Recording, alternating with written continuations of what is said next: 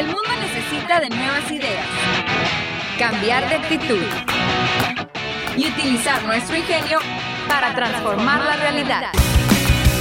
Ingenio, un programa de la División de Ingeniería de la Universidad de Sonora. Iniciamos.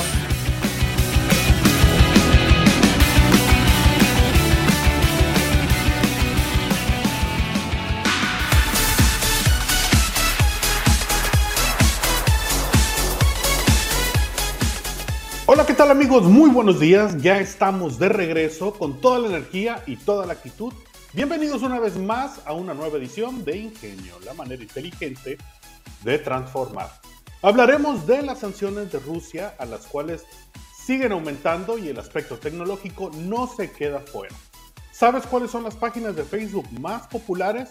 Aquí te lo voy a comentar. Nos actualizaremos un poco con esto que se llama el COVID porque hay novedades.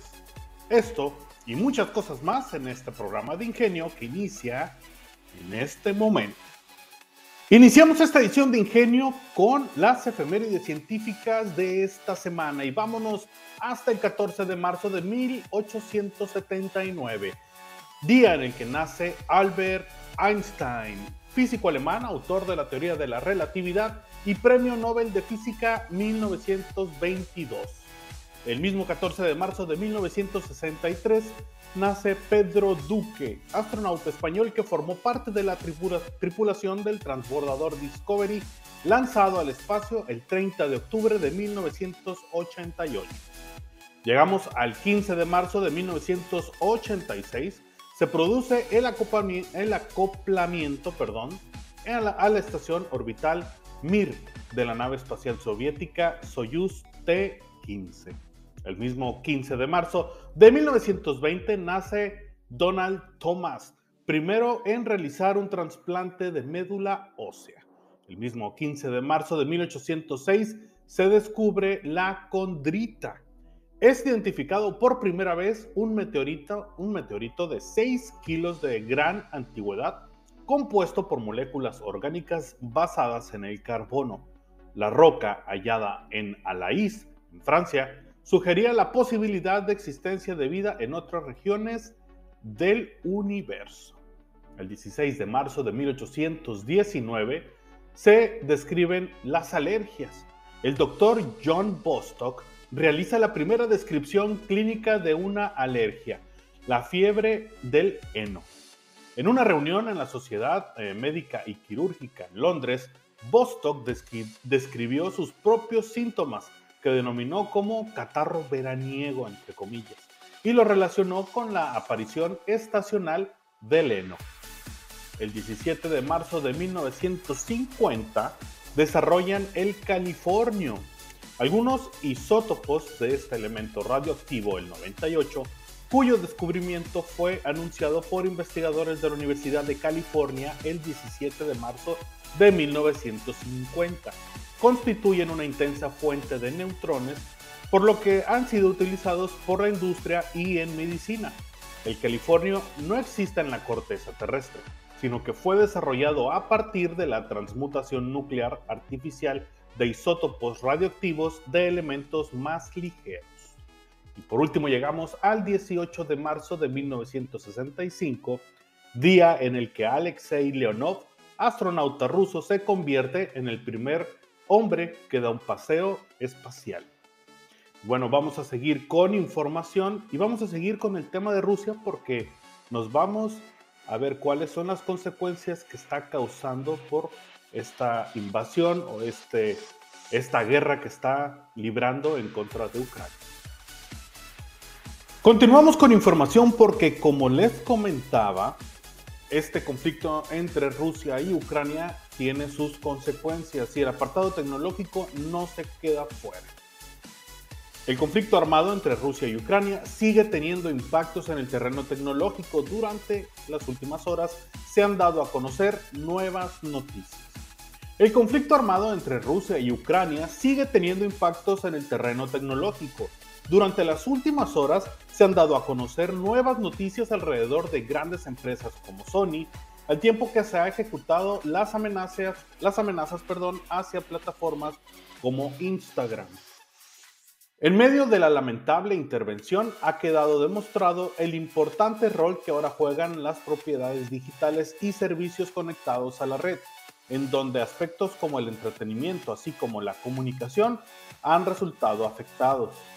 A finales de la semana pasada, YouTube anunció el bloqueo a nivel mundial de los medios oficiales rusos, medida que se sumó al cierre de Pokémon Go por parte de Niantic, tanto en Rusia como en Bielorrusia. Durante el fin de semana, muchas fueron las noticias alrededor de sanciones e iniciativas que desde el terreno tecnológico se han tomado frente a la invasión rusa. En este sentido, les traemos este pequeño resumen de lo que debes de saber sobre Rusia y su relación con algunas de las más grandes empresas del sector, quienes de manera casi unificada han decidido cerrar sus operaciones en el país invasor.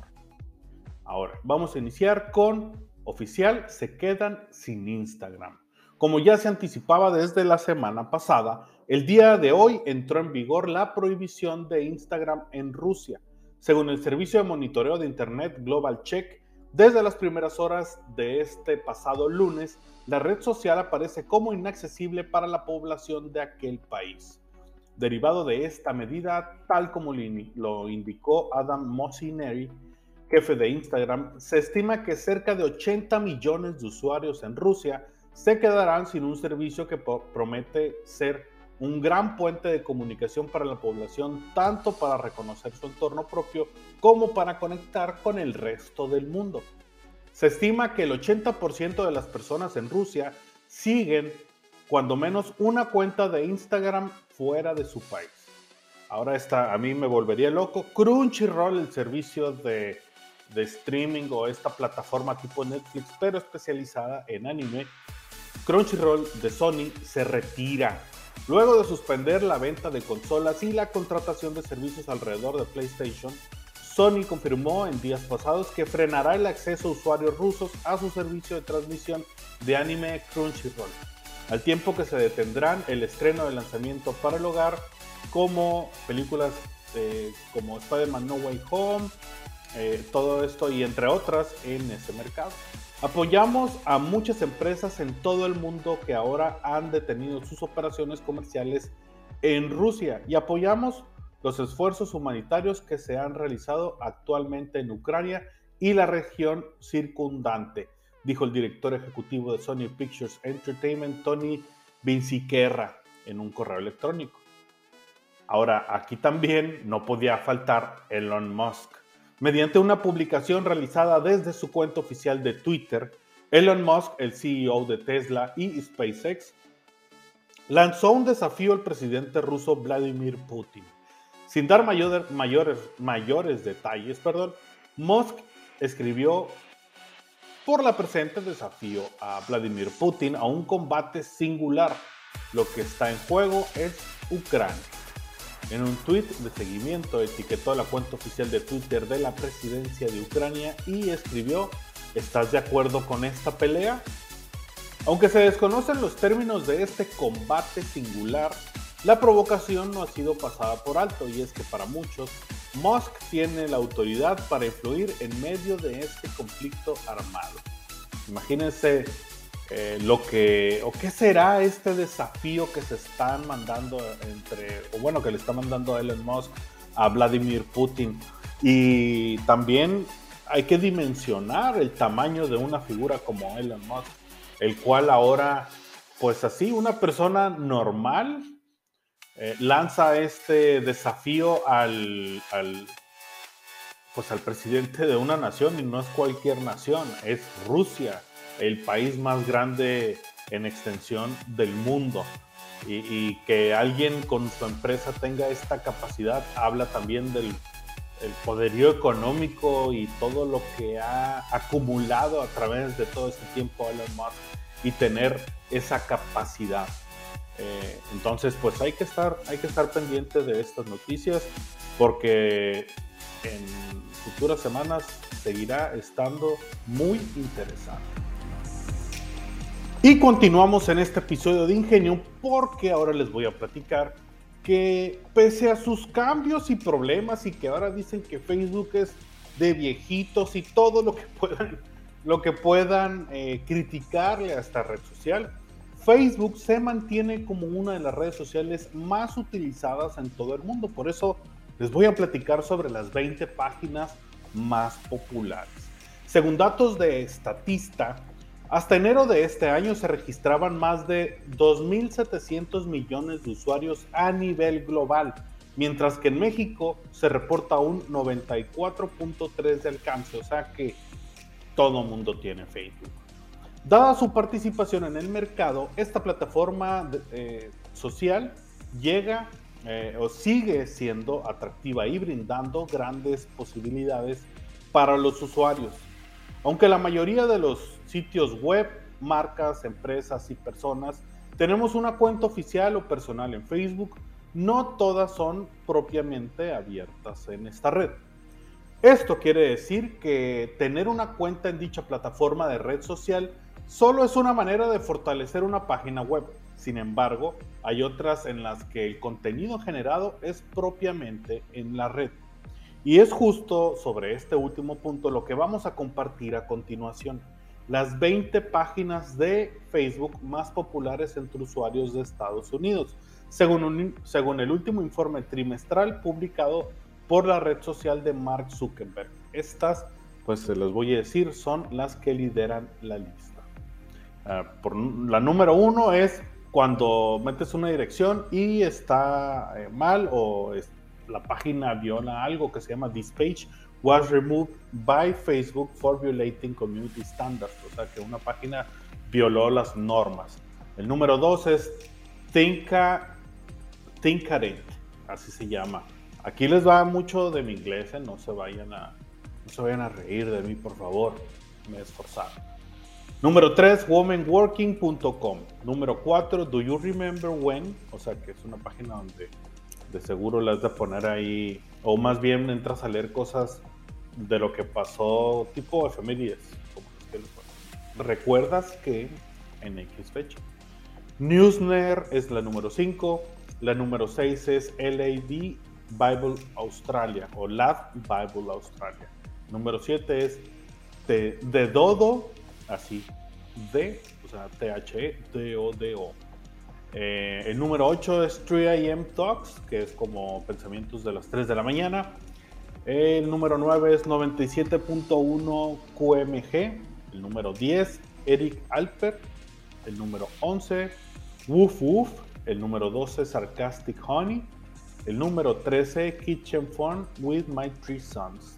Ser una página de recetas el número 14, Student Bible. El número 15 es Unilab. El número 16 es Vitiri Santi Fans, ha de ser un artista. El 17, Tyla.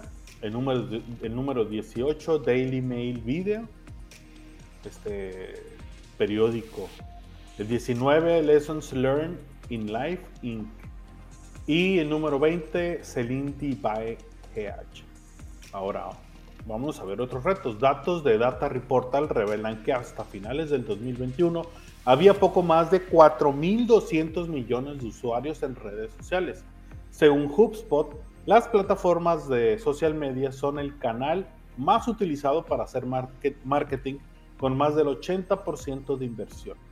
Un 45% de los usuarios de Internet en el mundo recurren a ellas para buscar productos o servicios, de acuerdo con We Are Social. Más de 40% de estas empresas creen que Facebook es la red social que más retorno de inversiones genera. Un 98.5% de los usuarios de esta red social acceden a ella desde la aplicación móvil. Eso es algo que me llama bastante la atención porque pues obviamente es, es una marca de la evolución del Internet. Ahora no pensamos en Internet como a principios de, bueno, mediados o finales de los 90 en los cuales pues entrabas a una computadora, a Google y buscabas cosas. Ahora el Internet se tradució a redes, sociales, a redes sociales. Eh, eh, todo esto eh, va de la mano pues con ese crecimiento o más bien con una demografía más grande y ahora los muchachos o las nuevas generaciones pues lo que más utilizan es Facebook, bueno ya ni Facebook, Instagram y otras redes sociales. continuando, pues les comento que en cuanto a los países que más utilizan esta red social, India se ubica a la cabeza, me imagino también por la gran población que tiene, con 340 millones de usuarios activos. Le sigue Estados Unidos con 200 billones, Indonesia con 140 millones, Brasil 130 millones y México con 98 millones según Data Reportal. Entonces, pues como les decía al principio, aunque se dice que ya ahorita solamente utiliza Facebook la mamá, la tía, la abuela, etcétera, y que esta nueva generación de centennials casi no están en ella. Aún así, pues eh, es mucha la gente que sigue teniendo Facebook. De seguro estos números van a empezar a decaer con el tiempo y ya hay, eh, como les comentaba en unos episodios anteriores, ya hay signos de que Facebook va a empezar a desacelerar ese crecimiento, pero no es el momento. Entonces, pues vamos a ver qué nos depara en el futuro. Vámonos ahora con la información sobre el COVID-19, porque gente, hay que recordar, esto todavía no se acaba y hay que seguirse cuidando, porque ahora confirman la existencia de Delta Cron, así como si fuera la siguiente evolución de su personaje favorito en cualquier serie favorita la variante del COVID-19 que combina, o más bien no es la evolución, es la fusión que combina Omicron con Delta. Las características compartidas entre Delta y Omicron, la nueva variante Delta Cron está generando preocupación a nivel global. En enero del 2022, al pasado enero, la Organización Mundial de la Salud hizo un llamado global a evitar términos como Delta Cron para referirse a las nuevas variantes de COVID-19. Más que nada, según la institución, para evitar confusiones y desinformación sobre la pandemia. A poco más de un mes de emitida esta declaración, virólogos en Europa y Estados Unidos confirman la existencia de una variante genética del coronavirus que combina las características de Delta y Omicron. Todo empezó el sábado 8 de enero del 2022 de este año Las autoridades en Chipre lanzaron una alerta global por el hallazgo de una nueva variante del COVID-19 encontrada en un laboratorio al interior del país. Se sabe que combina características de las variantes Omicron y Delta, que han causado alarma a nivel mundial por su alto índice de contagio y letalidad. Esto es todo lo que sé sobre Delta Cron. Ahora, como les decía, ¿qué es y de dónde vino? Según la cobertura de Bloomberg, la noticia salió de un laboratorio en Chipre a cargo de Leonidos Kostrikis, ahí bien con mi griego, profesor en ciencias biológicas de la Universidad de Chipre, más bien, ahí ando bien con mi chipriota, eh, y director del Laboratorio de Biotecnología y Virología Molecular. La noticia rápidamente se viralizó, así como la nueva variante, y generó eh, sospechas entre otros virólogos que han analizado el comportamiento del coronavirus. Algunos eh, expertos escépticos señalaron que esta variante podría ser producto de una muestra contaminada. Sin embargo, Kostrikis se mantuvo firme en su propuesta, ya que varios pacientes hospitalizados por COVID-19 han salido positivos con Delta Cron. Y él dice, la infección por Delta Cron es mayor entre los pacientes hospitalizados por COVID-19 que entre pacientes no hospitalizados, por lo que descarta la hipótesis de contaminación, explicó el experto. La verdadera alarmante de esta variante eh, es que se cuenta con la firma genética del Omicron, así como con los genomas del Delta.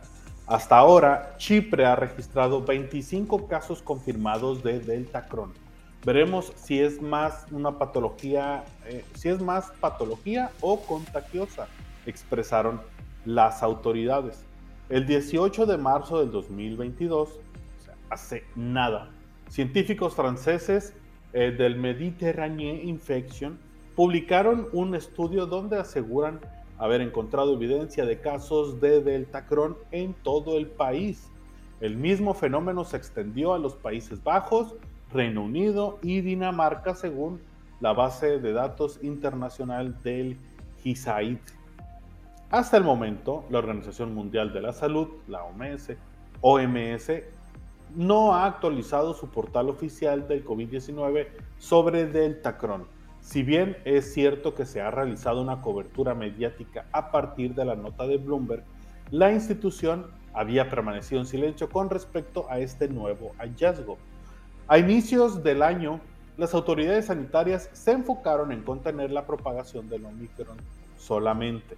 Sin embargo, la nueva evidencia científica llevó a la institución a confirmar la existencia de Deltacron y a aceptar que su nueva, que su reserva original al respecto ya no tiene sentido. O sea, esto se refiere a ya no llamar o cuando querían detener que se llamara Deltacron, ¿no?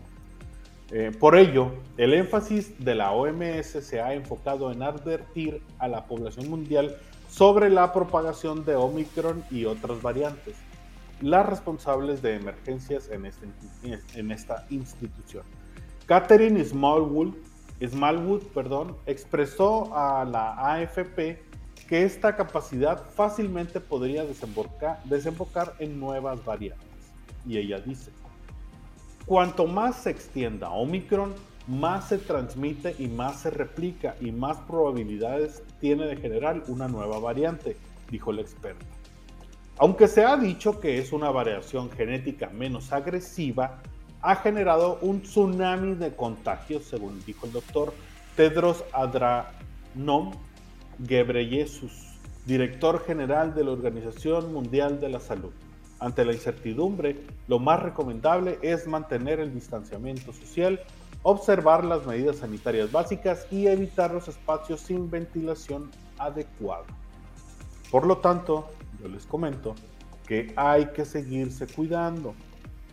Esto no ha acabado. Eh, creo que también, eh, por el otro lado, eso les comento eso, pero yo noto que el uso del cubrebocas está como que bastante normalizado. Ahora sí que ya no, ya no veo, no me toca ir a lugares donde masivamente la gente no tiene puesto el cubrebocas. La mayoría, siempre va a haber alguien, pero la mayoría de la gente está dispuesta a llevar a cabo esas medidas sanitarias. Quizá donde tendríamos que trabajar sería en el distanciamiento porque ahí sí, cuando vamos a un lugar donde hay fila, muchas veces no se respeta ese distanciamiento, pero pues son cosas con las cuales tenemos que ir trabajando como sociedad y simplemente pues el mensaje es hay que seguirse cuidando y vamos a continuar con más información sobre el coronavirus. Y muy bien, querido Radio Escucha, seguimos con el tema de el coronavirus, pero en esta ocasión no tan negativo, porque vamos a tratar de descubrir una gran duda que a mí me ha pasado y estoy seguro que a usted también le ha pasado por la cabeza.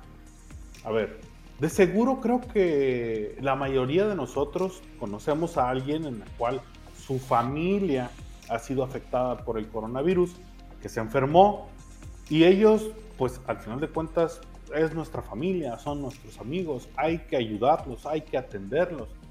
Y nos abocamos a eso y pasa, pasa el tiempo y asumimos que casi casi nos va a dar el coronavirus y resulta que no nos dio y se hacen las respectivas pruebas y nunca dio el coronavirus, nunca te contagiaste a pesar de estar en contacto directo con una persona infectada. Ahora, ¿por qué? Descubren, eh, y esto es la nota, descubren el por qué algunas personas no se contagian de COVID-19. Y como les decía, incluso a pesar de haber estado directamente expuestos al virus, hay personas que no se contagian de COVID-19 y pues vamos a tratar de explicar la razón. A dos años de comenzada la pandemia, los científicos se preguntan por qué hay personas que no se contagian de COVID-19. Hay personas que a pesar de haber estado expuestas en múltiples ocasiones al virus, nunca salen con un resultado positivo en las pruebas PCR o de antígenos. Aunque vayan a fiestas masivas, estén en espacios cerrados sin protección o no se observen medidas sanitarias, el virus no tiene acción alguna en su organismo, afortunadamente. Recientemente un grupo de investigadores de Reino Unido se dispuso a conocer la razón detrás de la resistencia biológica Y para ello, los científicos tuvieron que reunir a un grupo de personas que, aunque habían estado expuestas directamente a un contagio seguro, sencillamente no se enfermaron y pues eso fue lo que pasó. Una de las participantes fue una joven británica que a pesar de haber estado expuesta en varias ocasiones al virus, no cayó enferma. Por ello, fue voluntaria en un estudio para descubrir por qué algunas personas no se contagian de COVID-19. Y ellos dicen, tuvimos varias rondas de pruebas y diferentes métodos, explica la mujer. Frotis en la garganta, frotis nasales, otros tipos de frotis que nunca se había hecho antes, como mechas nasales donde se colocan un hisopo en la nariz durante un minuto, así como análisis de sangre, pero nunca se desarrollaron síntomas o nunca de un positivo, o sea, se fue enfermando de la garganta, de las, estuvo ahí con, mucho moco, eh, estuvo pues con todos los síntomas, pero pues no, al respecto. Además, añadió que su familia casi nunca se enfermaba de gripe, aunque todas estas pruebas se realizaron con el rigor requerido los niveles de virus no aumentaron lo suficiente como para desencadenar niveles detectables de anticuerpos, explica Christopher Chu, profesor del Imperial College London, quien lideró el estudio. Tras comparar los resultados con los otros grupos de investigación y estudios diferentes, el equipo de trabajo de Chu concluyó que una pequeña proporción de personas puede incluso ser genéticamente, y esto es de, para resaltarlo, genéticamente resistente a COVID-19. Sin embargo, especifica Chu, el gran protector contra la infección, eh, el gran protector contra la infección es extremadamente raro. Eh, pues hay que, hay que estar pendientes porque a mí me ha tocado escuchar de varias personas que, que pues al final de cuentas no se contagiaron. Y hablar de que el por qué es, eh, bueno, en resumen, el por qué la gente no se contagia, esa gente no se contagia de COVID, tiene que ver con factores genéticos, pues es bastante importante porque quizá a partir de ello se pueden desarrollar y de seguro ya debe haber algunas nuevas eh, investigaciones para tratar de, de realizar como pues una, eh, pues ya hay vacunas, ¿no? Pero una cura sobre todo más efectiva. Entonces, pues hay que estar pendiente de esto y pues, eh, ¿qué les digo? Es así como llegamos al final de esta edición de Ingenio. No olviden darle like si nos están escuchando en el post de Facebook que los lleva a Spotify, donde lo pueden encontrar este episodio y todos los anteriores como Ingenio Unison. También lo pueden seguir el perfil en Instagram como Ingenio Piso Unison y en Twitter, el cual es igual Ingenio Piso o guion bajo Unison. Mi nombre es René Flores, ha sido un placer el tener su atención durante estos 27 minutos y nos vemos con más información, más entrevistas, más pláticas la siguiente semana aquí en Ingenio, la manera inteligente de transformar. Hasta la próxima. La División de Ingeniería de la Universidad de Sonora y Radio Universidad presentaron Ingenio. El programa que nos enseña la manera más inteligente de transformar. Te esperamos en nuestra próxima emisión.